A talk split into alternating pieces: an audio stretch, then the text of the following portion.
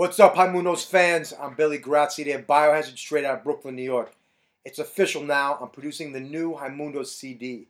I have some demos here for you to check out. Check this.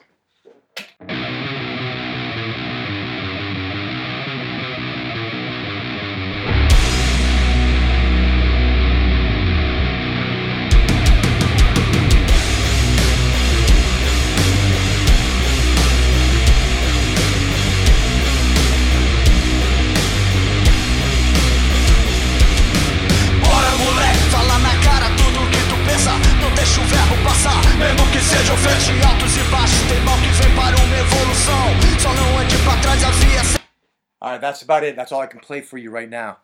So check it out. To make this awesome project come to life, Raimundos is counting on you. They'll start a crowdfunding project on August 1st to gather funds for the new CD, Cantigas de Roda. You are the most important partner in this project. There will be only 3,000 CDs released. So if you get a CD for your collection, this is the only option you're going to have.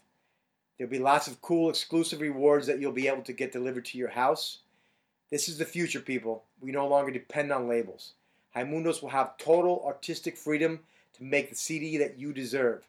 Check out their official website, www.raimundos.com.br. Erhoc, menino. Peace. And noise.